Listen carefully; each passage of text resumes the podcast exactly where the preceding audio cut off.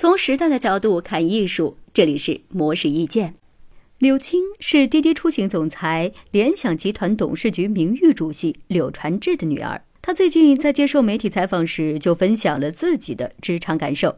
柳青表示，很多人都认为，在做决策时，女性比男性更倾向于保持沉默。实际上，并不存在专属于男性或女性的职责。只是人们很难摆脱长久以来形成的性别偏见和标签，才形成了这样的观点和行为。柳青说自己刚入职场的时候，也会受到这种偏见的影响。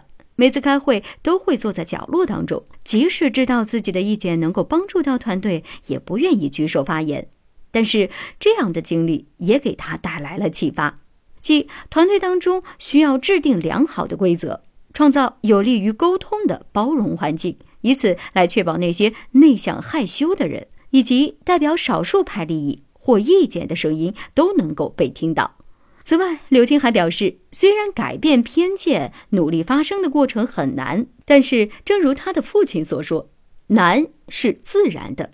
当然，做好这种心理准备时，就会发现实际上并没有什么特别难的，这样才可以真正的开始享受应对挑战的乐趣。以上内容由模式一见整理，希望对您有所启发。